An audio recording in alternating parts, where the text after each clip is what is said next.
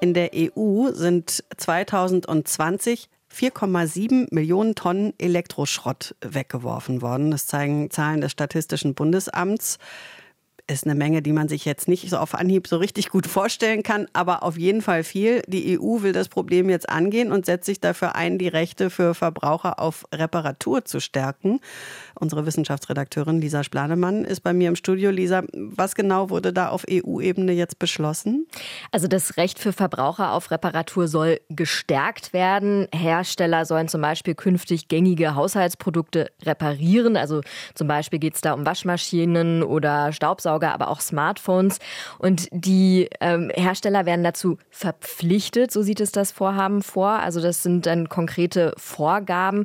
Verbraucher sollen zum Beispiel auch genauer informiert werden. Also das so ein paar Eckpunkte aus dem Vorhaben, wie es auch aus der Website des Europäischen Parlaments hervorgeht. Das Ganze muss man aber auch dazu sagen, ist noch nicht ganz in trockenen Tüchern. Jetzt müsste noch das EU-Parlament schlussendlich zustimmen, also da noch grünes Licht geben. Und was bedeutet der Entschluss konkret für die europäischen Verbraucher? Also wenn das Vorhaben dann so durchkommt, dann muss das Ganze natürlich in den europäischen Ländern umgesetzt werden. Und in Zukunft hätten dann die Verbraucherinnen und Verbraucher die Möglichkeit, kaputte Elektrogeräte einfacher reparieren zu lassen.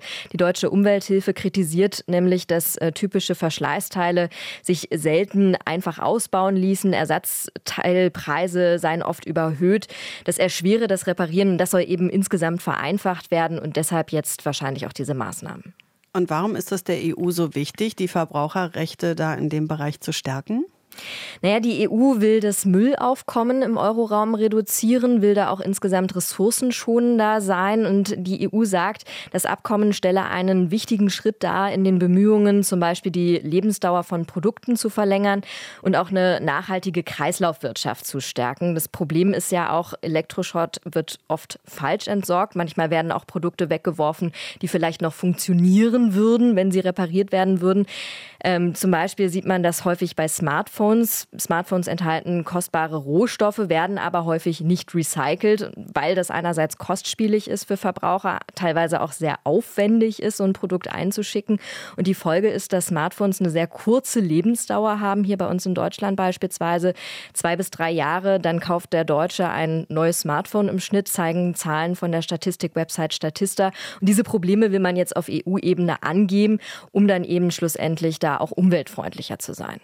Welche Möglichkeiten haben denn Verbraucherinnen und Verbraucher bislang, wenn zum Beispiel das Smartphone oder aber auch der Toaster oder sowas kaputt ist? Also Verbraucher haben natürlich immer eine gesetzliche Garantie und es gibt ja auch mehrere Rückgabestellen für Elektroprodukte. Auch Händler nehmen zum Beispiel kaputte Geräte an, dann manchmal im Austausch auch mit Rabatten. Manchmal bieten Händler auch hauseigene Reparaturgewährleistungen an, die sind dann aber nicht zwangsläufig kostenfrei. Auch Reparaturstellen sind häufig kostspielig und das Ganze soll jetzt eben insgesamt vereinfacht werden. Das ist so der Hintergrund des Ganzen. Lisa Splanemann war das aus unserer Wirtschaftsredaktion. RBB 24 Inforadio vom Rundfunk Berlin-Brandenburg.